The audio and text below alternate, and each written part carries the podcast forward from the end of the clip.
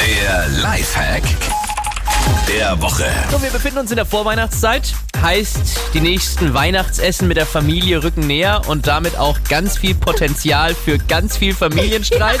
Wir sagen euch deswegen im Lifehack der Woche, wie sich so ein Streit in Luft auflöst. Ja, das klingt im ersten Moment ein bisschen absurd, aber es funktioniert wirklich, wenn man jemanden gegenübersteht, der sich so in Rage redet und nicht aufhört und da rumplärt am Ende auch noch. Kann man einfach laut rufen. Das hat überhaupt nichts mit der Sache zu tun, aber man kann sagen, du hast was zwischen den Zähnen.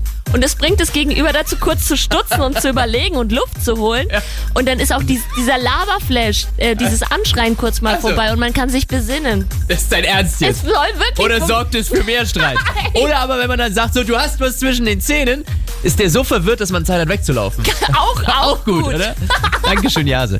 Hier ist Energy. Schönen guten Morgen.